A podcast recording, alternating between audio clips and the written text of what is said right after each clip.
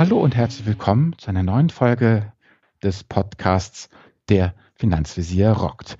Ja, ich bin der Finanzvisier Albert Warnecke aus Hamburg und ein herzliches Hallo und guten Abend an Daniel, den Finanzrocker aus Lübeck. Wie läuft's, Daniel? Moin Moin Albert, ich bin noch nicht im Crash-Wahn angekommen, weil die letzten Tage waren ja etwas rasant, was die Performance an den Märkten anging und von daher passt das Thema der heutigen Folge perfekt dann auch zu diesen leicht unruhigen Tagen. Du meinst, ich soll meinen Vorstellungsspruch etwas umschreiben, nicht sell in May und go away, sondern sell in February und go away, denn unser Thema der heutigen Folge heißt verkaufen. Verkaufen. So, aber bevor wir hier alles auf den Markt schmeißen, lass uns mal die iTunes-Kommentare machen. Genau. Dann Soll ich anfangen? Willst ja, du anfangen? Ich, ich würde dann anfangen und zwar mit ähm, Marco Brems und er schreibt, sehr interessanter Podcast. Diesen Podcast kann ich wirklich jedem empfehlen.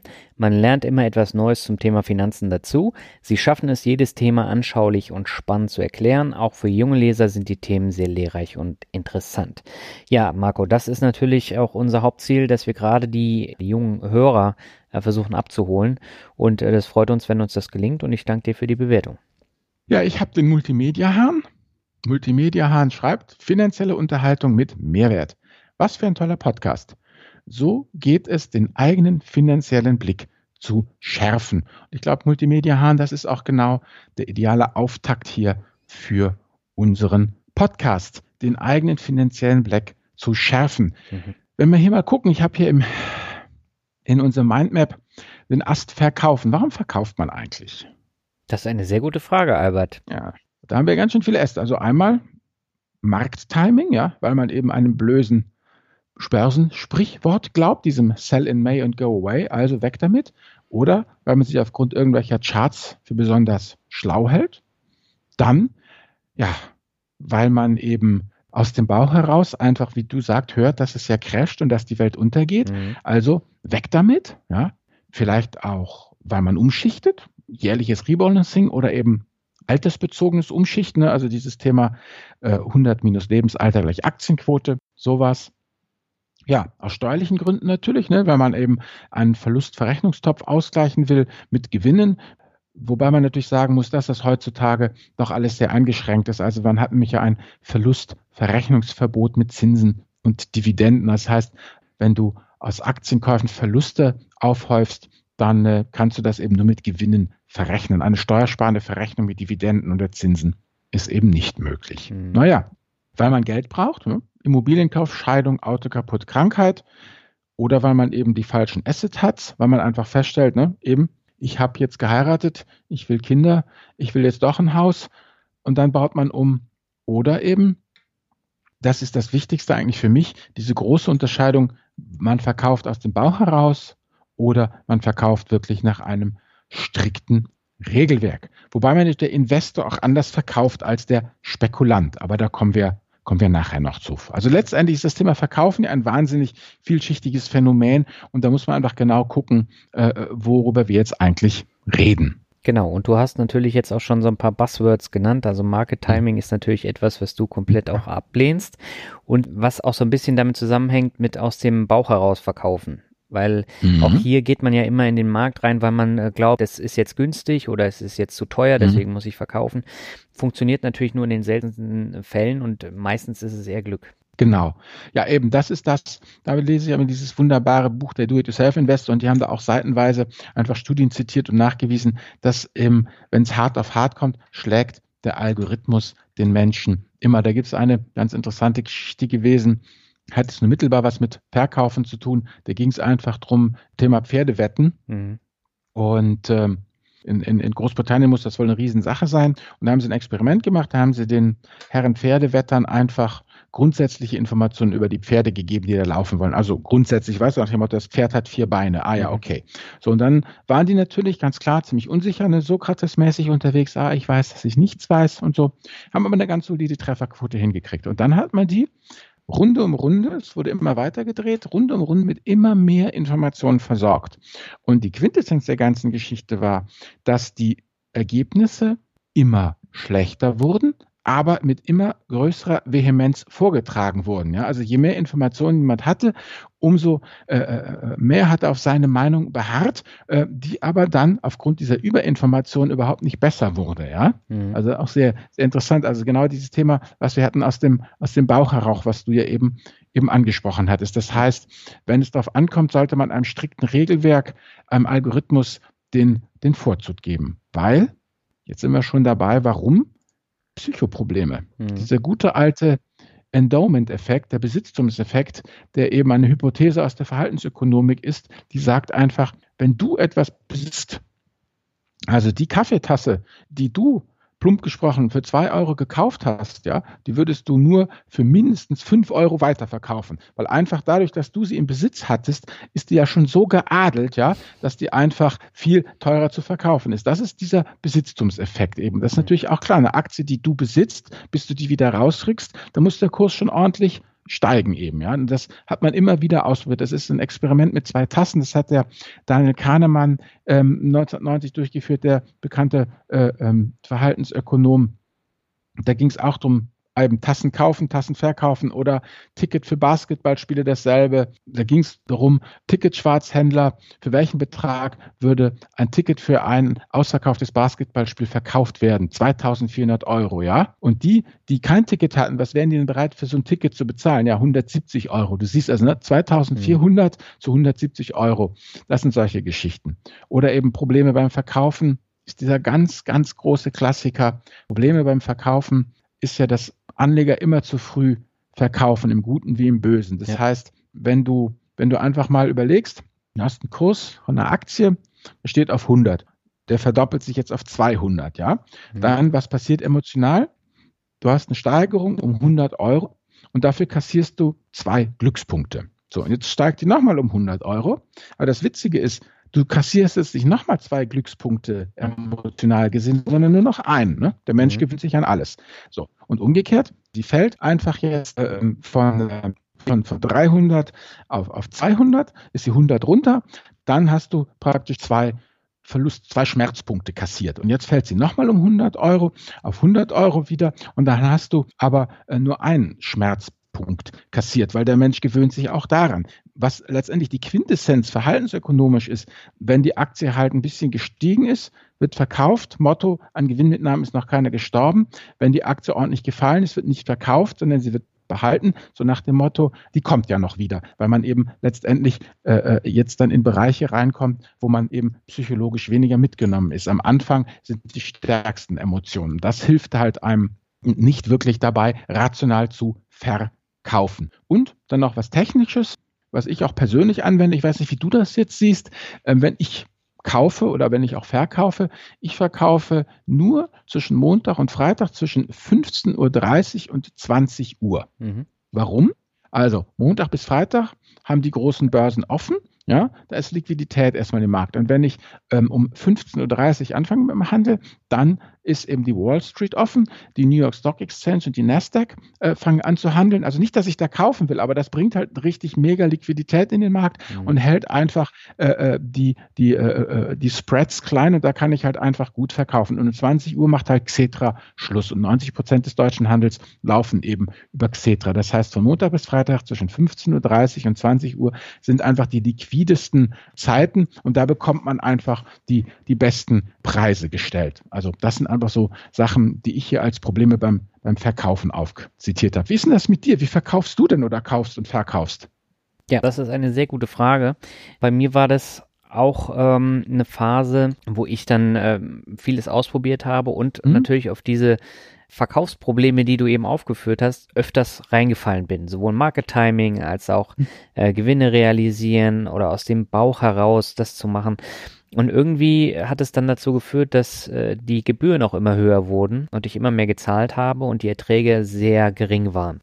Und ähm, ich habe mir deswegen zum Ziel gesetzt, das einzudämmen und auch nicht immer nach dem Bauchgefühl zu verkaufen. Natürlich spielt es eine mhm. Rolle, aber äh, das Bauchgefühl soll eigentlich nur dafür sorgen, dass ich die Kennzahlen von dem Unternehmen oder der Aktie, ähm, die mhm. ich dann verkaufen möchte, zu kontrollieren und dann auf der Basis dann eine Entscheidung zu treffen, ob ich sie verkaufe oder nicht. Mhm. So, und äh, mittlerweile verkaufe ich tatsächlich nach äh, Branchen. Das heißt also, ist die Branche überrepräsentiert im äh, Depot? Also äh, habe ich da zu viel Aktien? Oder habe ich zu wenig? Das heißt, äh, ich müsste dann äh, nachkaufen und dann eben im zweiten Schritt die Kennzahlen. So, und bei den Kennzahlen, da geht es in erster Linie um das Thema Gewinnstabilität. Wie entwickelt sich das Ganze? Also absolut nicht die Kursverläufe weil äh, das mhm. ist ja mhm. kein, kein Maßstab und keiner mhm. kann einem sagen, äh, das ging jetzt bei Apple jahrelang nur nach oben und das wird immer so weitergehen. Kann sein, aber in den meisten Fällen ist es eben nicht der Fall. Mhm. So und ähm, deswegen sollte man dann tatsächlich auf ähm, so Sachen achten wie die Gewinnstabilität. Das heißt, ähm, wie sicher ist der Gewinn in den letzten Jahren gewesen? Ändert sich diese Kennzahl? Dann muss ich mir überlegen, woran liegt das? Und äh, wenn das ernste Gründe sind, dann verkaufe ich. So und mhm. der Weg bis dahin, der war aber ziemlich lang weil ich musste ja erstmal diese ganzen Probleme dann ja überwinden, so aus dem Bauch mhm. heraus verkaufen und jetzt ist ein günstiger Zeitpunkt, um zu verkaufen. Und ich habe jetzt mal zwei Beispiele, die habe ich auch in meinem Jahresrückblick vorgestellt, nämlich AT&T und Royal Dutch Shell, also einmal der Telekommunikationsanbieter und äh, die große Ölfirma. So, und das sind zwei Unternehmen, die stehen bei mir auf der Beobachtungsliste. Das heißt, die mhm. haben eine sehr hohe Payout-Ratio, also eine Ausschüttungsquote auf den äh, Gewinn. Die zahlen beide eine enorm hohe Dividende. Also Royal Dutch Shell äh, beispielsweise hat eine äh, Dividendenrendite von 7,41 Prozent. Also das ist ja Sehr schon ordentlich. Äh, schon ordentlich. Bei AT&T ist es Hallo. Ist es ähnlich, aber die Ausschüttungsquote auf den Gewinn beträgt bei AT&T oder am Anfang des Jahres betrug sie 94 Prozent. Und das ist dann natürlich äh, fast 100 Prozent der gesamten Gewinne werden ausgeschüttet. Und äh, mhm. äh, das funktioniert natürlich nur für einen kleinen Zeitraum und nicht ewig. Ja. Und äh, bei AT&T ist halt äh, das Problem, dass die äh, Renditen in den letzten Jahren auch ganz, ganz schlecht waren. Also die haben ganz viele Jahre gehabt, wo wo es nicht so gut lief. Im letzten Jahr äh, gehörte der Wert zu den schlechtesten in meinem Depot. Mhm. Und äh, ich muss mir jetzt die Frage stellen, will ich die jetzt weiter behalten? Ähm, mhm. Oder überlege ich mir jetzt was anderes. Und äh, da warte ich jetzt einfach mal ab, wie es im Verlauf des Jahres weitergeht. Und äh, okay. äh, bisher in jetzt knapp über einem Monat äh, ist das wieder der schlechteste Wert. Also und äh, das ist dann für mich so ein, so ein Zeichen zu sagen, ja, irgendwie ähm, habe ich mich da von der Dividendenrendite, die da auch sehr hoch war, ein bisschen blenden lassen und habe deswegen dazugegriffen. Und jetzt ist die Frage, was kann AT&T in Zukunft denn noch besser machen? Und äh, die wollen ja Time Warner kaufen, da gibt's ja schon seit längerem Verhandlungen und hier hängt natürlich auch vieles dran, weil sie dann auch äh, so ein bisschen die Netflix-Richtung da abdecken wollen. Das macht die Telekom ja hierzulande beispielsweise auch mit ihrem Fernsehangebot. Ja. Genau. Und bei Royal Dutch Shell, da ist es ein bisschen was anderes. Das hängt natürlich äh, extrem an diesem Ölpreis dran. Und mhm. die Zukunftsprognose sieht hier so ein bisschen besser aus. Ähm, jetzt mal abgesehen vom Öl, versucht das Unternehmen natürlich neue Geschäftsfelder abzudecken. Also beispielsweise versucht man ähm, Ladegeräte für Elektroautos zu bauen an Raststätten in Deutschland. Das ist so ein großes Projekt, mhm. wo, wo Shell involviert ist. Das dauert natürlich, bis es dann auch äh, zu den Gewinnen beiträgt, aber ja. Das ist ein Zukunftsmarkt. Markt. So ein weiteres Ding ist, äh, das sind die Offshore-Windparks, wo Shell äh, massiv investiert, einfach um die Abhängigkeit vom Ölgeschäft zu verringern. Auch hier dauert es natürlich noch einige Jahre, bis da hohe Einnahmen zu warten sind. Das heißt, ich als Investor muss mir jetzt die Frage stellen, bin ich bereit, so lange zu warten und dann eben die gute Dividendenrendite dann äh, mitzunehmen, gute Dividenden zu bekommen und dann ähm, irgendwann tatsächlich dann die Gewinne zu erhalten. Okay, und da helfen dir deine Kennzahlen bei. Und da helfen mir die Kennzahlen. Und wenn ich jetzt mal so ein anderes Unternehmen nehme, was bei mir so ein bisschen auch auf der Beobachtungsliste steht, dann ist es Altria. Altria ist ja eine Abspaltung von Philip mhm. Morris, beziehungsweise das sind so die Marlboro, Marlboro-Verkäufer in den mhm. USA. Die haben auch noch ein kleines äh, Weingut und äh, hat noch Anteile an, äh, an, an Saab Miller, glaube ich. Die haben okay. sie mittlerweile verkauft. Und hier haben wir natürlich das Problem, der ähm, Rauchermarkt wird immer kleiner. Die Preise werden immer höher und man mhm. sieht eben auch an den Gewinnen, dass die äh, immer kleiner werden. Und die Gewinnstabilität wird dadurch natürlich auch immer kleiner. Und da ist die Frage, wie lange geht es noch gut? Zahlen auch eine attraktive mhm. Dividende. Und da muss ich mir dann natürlich die Frage stellen, äh, lohnt sich das als Wert für 10, 20 Jahre im Depot zu behalten? Oder ja. sind die schon über dem Zenit? Und ähm, das sind so Kriterien, nach denen ich dann äh, entscheide. Und ich habe ja in der vorherigen hm. Folge schon gesagt, ich habe jetzt über 30 Unternehmen. Und wenn ich jetzt anfange, da wild hin und her zu verkaufen, da werde ich irgendwann arm und dann ist die ganze Rendite weg. Deswegen, das sind jetzt so drei Unternehmen, die stehen auf der Liste. Und da gucke ich mir die Kennzahlen an und äh, wenn sich das jetzt nicht bessert, dann kommt erst AT&T weg. Und äh, ja, bei Altria muss ich dann eben auch noch überlegen. Aber so vermeide ich eben dieses sektische Hin- und Herverkaufen. Alles klar. Hast du es denn verstanden, was ich jetzt erzählt habe? Kannst du es nachvollziehen? Doch, ja, klar, auf ja. jeden Fall. Das ist ja, wenn man Einzelaktien hat, dann muss man, muss man ja genau hingucken und muss das schon beobachten. Das ist auf jeden Fall, verstehe ich. Na, bei uns war es ein bisschen softer. Also wie gesagt, seit 2009 habe ich eigentlich dabei unsere große Geschichte und seitdem habe ich eigentlich nur einmal im Jahr 2013 aus steuerlichen Gründen verkauft. Mhm. Das war 2013 bot sich halt letztmalig die Möglichkeit, Altverluste mit Gewinnen aus den Verkäufen von Kapitalanlagen zu verrechnen und diese äh, Realisation von Gewinnen, diese gezielte Realisation von Gewinnen, das habe ich halt eben dann wahrgenommen. Und seitdem wird eigentlich nur noch Buy and Hold betrieben und Rebalancing mit frischem Geld und, und fertig. Also mehr mhm. kann ich zum Thema Verkaufen gar nicht beisteuern aus eigener Erfahrung. Das heißt, du verkaufst jetzt gar nicht? Nö. Auch nicht, wie, wie viele andere Leute jetzt sagen, ja, der Anbieter gefällt mir nicht, äh, der Anbieter Nein. ist nicht äh, kostenlos besparbar, deswegen gehe ich auf einen anderen, verkaufe die ganzen alten Sachen. Nein, mache ich nicht. Das kostet alles eine Rendite. Das ist, und ich bin ja immer der Meinung, ich meine, das mögen die zwar nie hören, aber ein ETF auf den MSCI World ist ein ETF auf den MSCI World. Egal, ob jetzt iShares, Luxor, Comstage oder irgendwas dran klebt. Das sind alles seriöse Anbieter, BaFin reguliert und äh, bei den, den ETFs, die wir ausgewählt haben, da hat sich auch nichts geändert im Sinne von Tesorierer wurde zu Ausschütter, weißt du, oder Swapper wurde zu Replizierer. Mhm. Die haben ihre Grundkonstruktion behalten, also läuft das einfach durch. Und wir haben halt das Glück, dass es eigentlich das Rebalancing mit dem, mit dem frischen Geld ganz gut klappt und dann sind wir damit einfach fertig. Ja, mhm. nö, da wird nichts verkauft. Das läuft einfach so weiter. Okay, und wenn du jetzt älter wirst und dann entsparen möchtest, wie würdest du dann vorgehen? Ja, genau, dann, das da habe ich zum Glück noch ein bisschen Zeit, aber genau das ist ja immer das große, große, große ähm, Problem. Das ist halt grundsätzlich mal eine sehr individuelle Sache. Mhm. Bestehen aber alle ja vor dem gleichen Dilemma. Egal, wie einfach oder komplex jetzt die Entnahmestrategie ist, ja, man will ja das Dilemma äh, lösen, Einnahmen sollen möglichst hoch und möglichst konstant sein, ne? Mhm. eben eine Rente, ja, aber man will natürlich auch keinen Schiffbruch erleiden, keinen Bankrott haben. Das Geld soll erst dann zu Ende sein, wenn man stirbt. Ja, deshalb, man muss ja letztendlich zwei Unsicherheiten managen. Die hm. Aktienkurse und das eigene Todesdatum. Und da, wie gesagt, muss man nochmal auf das zurückgehen, was wir im letzten Podcast eben auch hatten. Das Langlebigkeitsrisiko, ne, Riester Rürup, ja. das ist halt solo sehr schwer abzudecken. Und das ist eigentlich eher was für die Solidargemeinschaft, die mit statistischen Wahrscheinlichkeiten rechnen kann. Das Problem der ganzen Geschichte ist eben diese sogenannte Sequence of Return Risiko, also mhm. SORR. Das heißt, man könnte ja naiv sagen, mein Portfolio hat eine durchschnittliche Rendite von 5%, also kann ich ja jedes Jahr 5% meines Vermögens verbrauchen. Fertig. Mhm. Aber das stimmt nicht, weil die Sequence of Return Risiko muss berücksichtigt werden. Und dieses SORR, das ist eben keineswegs gleichmäßig über die gesamte Entnahmephase verteilt.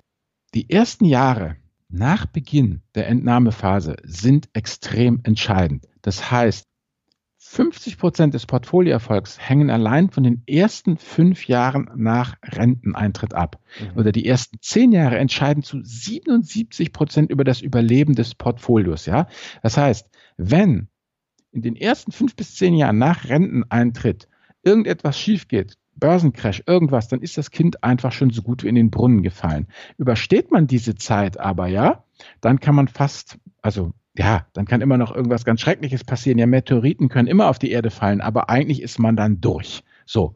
Und wer hat jetzt das rausgefunden? Der Herr Wade Pfau. Und der Herr Pfau ist Professor für Retirement Income am American College für Financial Services in Pennsylvania. Und das ist einer der führenden Experten auf dem Gebiet der Entnahmestrategien. Das heißt letztendlich, man muss ja letztendlich dieses Sequence of Return Risiko, das muss man irgendwie in den, in den Griff kriegen. Also, zu Beginn der Entnahmephase haben wir gesehen, ist es am größten, ja? ja? Also, man könnte deshalb eben Folgendes machen. Man fährt eben, wenn man in Richtung Pensionierung geht, den Rentenbeginn hoch, also immer mehr Anleihen, Aktienanteil runter, Tagesgeld und Anleihen hoch. Und dann guckt man halt, wie man so durchkommt die nächsten Jahre. Und dann kann man natürlich wieder äh, umschichten und kann sich dann wieder mehr Aktien gönnen. Damit kann man dann eben auch die möglichen Entnahmen wieder steigern. Oder die zweite Möglichkeit, die du hast, ist eben, die Ausgaben flexibel zu halten. Das heißt, am stärksten äh, schlägt ja diese Sequence of Return Risiko zu, wenn du deine Ausgaben vollkommen ohne Rücksicht auf Verluste aus deinem Depot eben rausziehst. Nach dem Motto, ich habe jetzt einen Anspruch auf 20.000 Euro im Jahr und die hole ich da raus und mir doch egal, wie das Depot steht. Wenn es dir möglich ist, eben im Extremfall wirklich nur den gleichen Prozentanteil des aktuellen Portfoliowerts rauszunehmen, dann kannst du dieses Sequence of Return Risiko eigentlich ganz ausschalten. Das heißt, eigentlich gehen wir jetzt dahin, dass es heißt, Abschied zu nehmen von diesen klassischen Lebensentwürfen, diesen Arbeiten bis zum Alter von 67 und dann zack, bumm, von 100 auf 0 in den wohlverstehenden Ruhestand. Mhm. Ja, es ist eigentlich schlauer, eben als Frührentner auf 70, 60, 50 und noch weiter runterzugehen, ja, und sich dann erst in die finanzielle Unabhängigkeit eben nicht einfach so zu verabschieden, sondern so reinzuschleichen, noch einen kleinen Nebenjob zu haben, dass man einfach während der kritischen Phase eben dieses Sequence of Return Risiko abfedert. Das ist eigentlich so die beiden Geschichten. Volatilität des Portfolios reduzieren oder eben Ausgaben flexibel halten. Oder, nächste Möglichkeit, man kann es so machen, wie Rob Arnott es vorschlägt. Der schlägt nämlich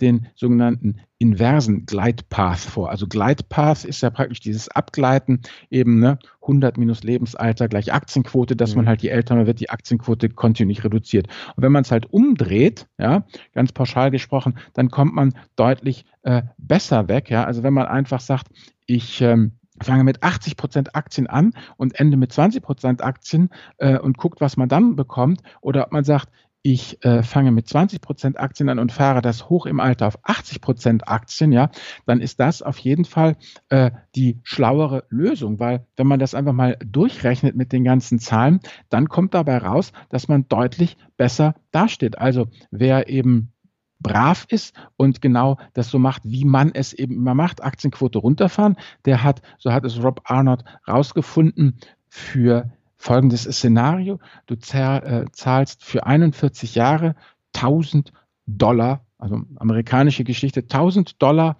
pro Jahr zahlst du ein. Dann kriegst du für jeden 1000 Dollar, die du, pro, äh, die du eingezahlt hast in, äh, in einem Jahr, kriegst du dann äh, zwischen 2100 und 5200 Euro raus, wenn du halt den klassischen äh, Glide Path machst. Wenn du den inversen Glide Path machst, dann kriegst du halt zwischen, äh, was haben wir hier, äh, bis zwischen äh, 3.800 und 6.600 Euro äh, mhm. Dollar raus, also deutlich mehr. Also letztendlich ist es so, du holst einfach mehr raus und ähm, es ist einfach sinnvoller. Das Problem an dieser ganzen Geschichte ist nur, das verdeutlicher, könnte ich vielleicht verdeutlichen hier mit dem Thema Interkontinentalflug, ja. Also der äh, Rob Arnold empfiehlt dir einfach, auf Interkontinentalflughöhe zu sein, auf 30.000 Fuß, ja. Und dann, wenn du halt durchgeschüttelt wirst, dann verlierst du absolut gesehen natürlich mehr. Also wenn du von 30.000 Fuß 10.000 Fuß abstürzt, dann bist du immer noch auf 20.000 Fuß, bist immer noch sehr hoch. Hast aber natürlich absolut gesehen, und da kommen wir jetzt wieder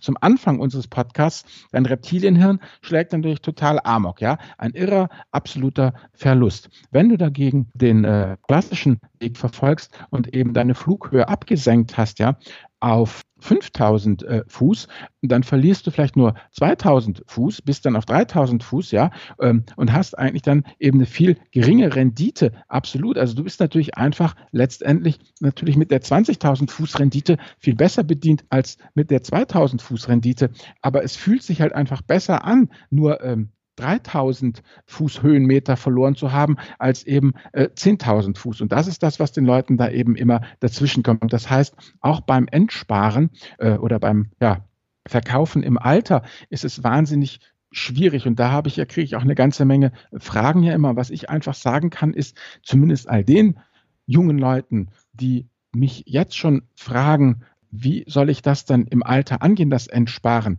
Die aber noch nicht mal angefangen haben zu sparen, sage ich einfach, Leute, fangt erst mal an. Und alle die, die schon mitten im Sparprozess drin sind, die 55 sind, die können sich langsam überlegen, wie sie es denn am sinnvollsten machen. Aber mit 40er, für den ist es auch noch viel zu weit in der Zukunft. Das heißt, da muss man einfach gucken, welchen, welche Strategie man da eben nimmt. Also entweder eben Volatilität des Portfolios reduzieren, Ausgaben flexibel halten oder eben schlicht und ergreifend es machen, den inversen Gleitpath und einfach sagen, ich halte diese wilden Schwankungen auf, ich halte meine Aktienquote auf 80 Prozent.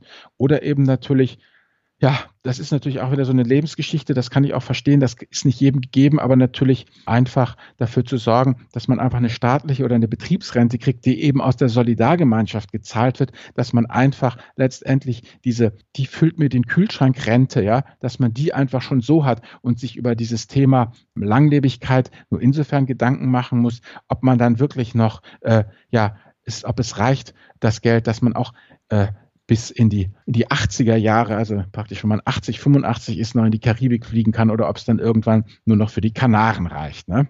Das wäre ja auch nicht schlecht. Ja, genau, aber das ist halt einfach so eine Sache, wo es auch übrigens keine Ratschläge gibt. Also man gibt natürlich da habe ich mich auch ein bisschen reingeguckt, aber das sind auch alles sehr undurchsichtige Produkte und die auch wahnsinnig vom Einzelfall abhängig sind. Man kann natürlich auch diese privaten Verrentungsprodukte noch mhm, reingehen. Mhm, genau. Aber das wäre dann mal ein eigener Podcast. Das würde ich ungern jetzt hier im Rahmen eines Verkaufen-Podcastes ansprechen. Ja, da haben wir auch schon in der Vergangenheit drüber ähm, gesprochen, also in dieser mhm. Entsparen-Folge. Genau. Ich habe jetzt aber trotzdem noch mal zwei genau. Fragen beziehungsweise noch eine Anmerkung. Ja. Und zwar passend zu der Riester-Folge vom letzten Mal. Hm. Da gab es bei Twitter eine Frage von einem unserer Hörer und der hatte nämlich mhm. gefragt, fand ich sehr interessant, äh, da ging es darum, wenn er jetzt äh, Riestert mit Fair beispielsweise, mhm. Um, da wird automatisch vom Anbieter immer, ich glaube, zehn Jahre vor der Rente dann von Aktien auf Anleihen umgeswitcht.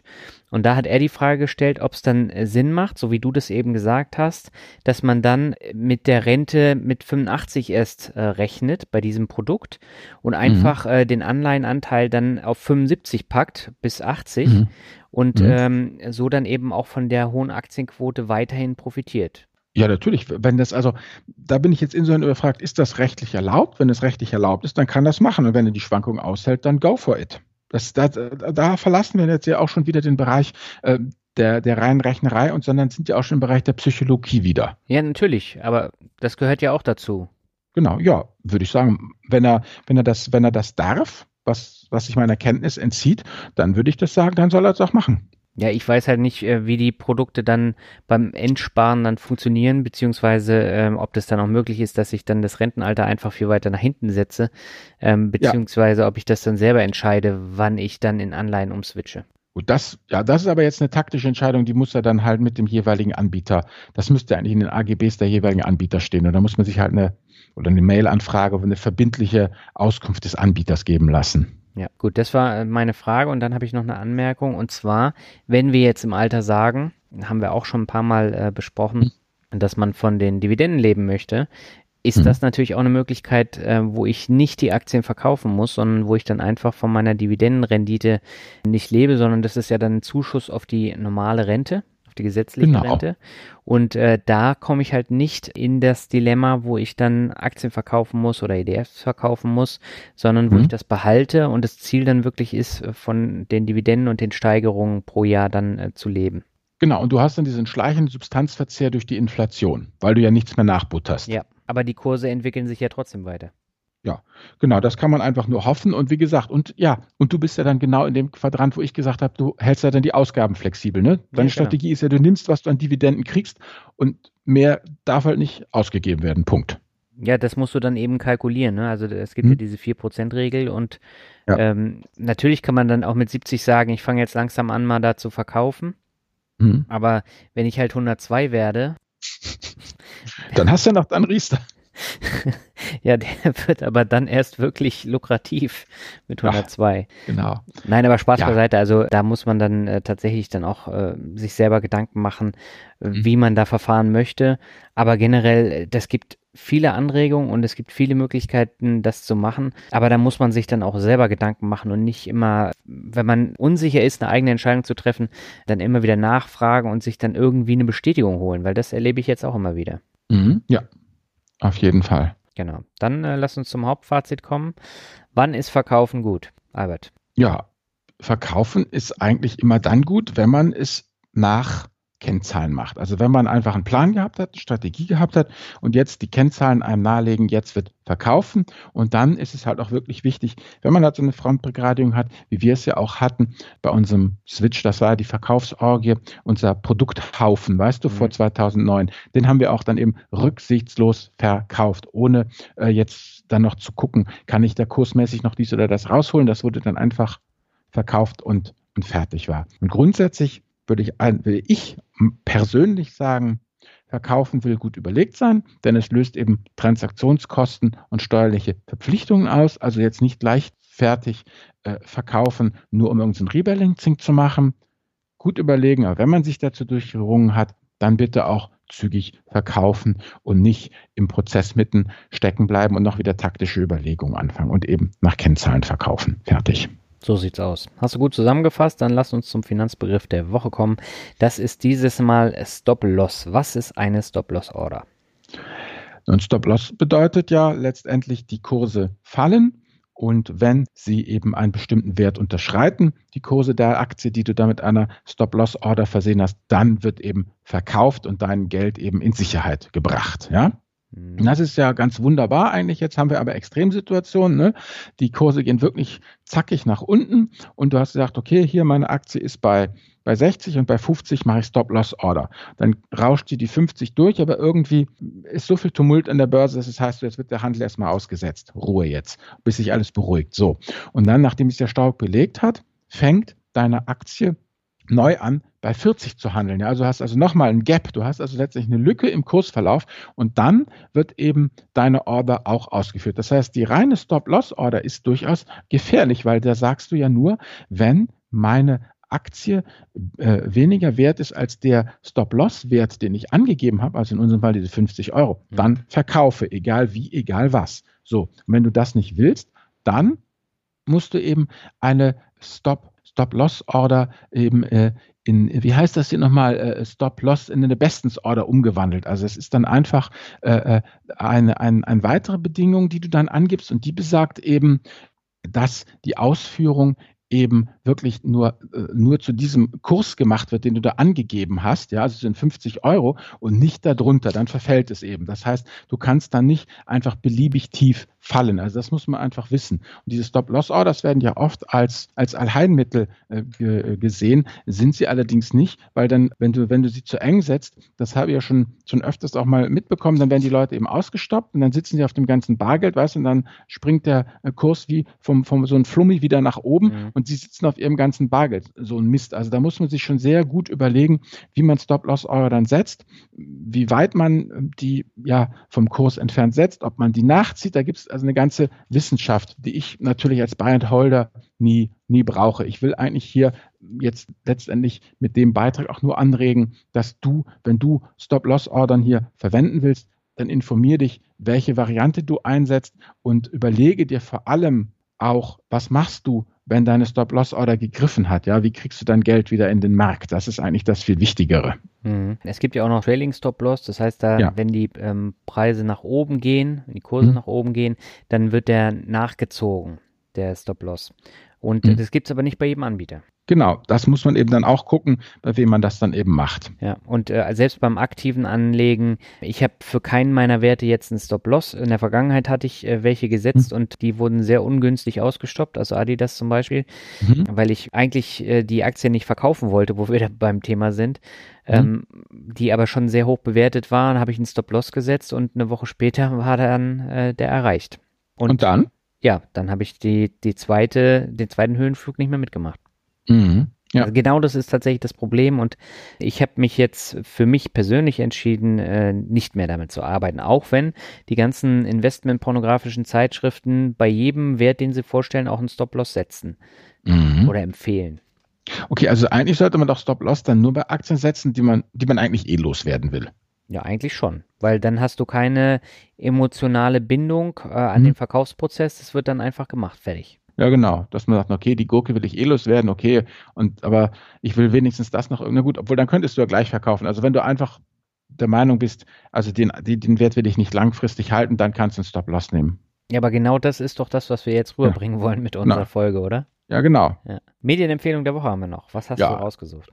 Ich würde da gern auf unseren äh, Kollegen Oliver von den Fokalisten verweisen, der eben zwei wunderbare Artikel also zu dem Thema Entnahmestrategien unter der Lupe halt geschrieben hat, wo er also nochmal eben auf diese ganze Geschichte mit den äh, hier diesem äh, wie heißt es noch gleich, Mensch, hier dem äh, Sequence of Return, Sequence of Re Returns Risiko eingeht und diese ganzen Sachen nochmal bespricht. Da kann man sich das nochmal in, in Ruhe durchlesen. Ja, sehr guter Artikel. Ich habe auch noch eine Medienempfehlung, ganz kurz. Ja.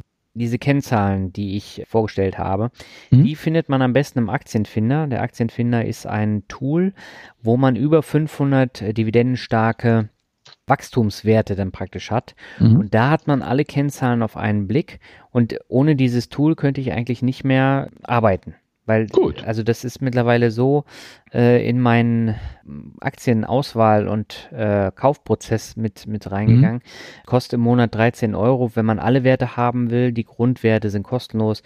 Wen es interessiert, einfach mal äh, reinschauen, beziehungsweise ich habe auch ein ähm, Podcast-Interview mit dem Thorsten Tiet gemacht, wo er das nochmal mhm. vorstellt. Das äh, kann ich auch absolut empfehlen. Gut.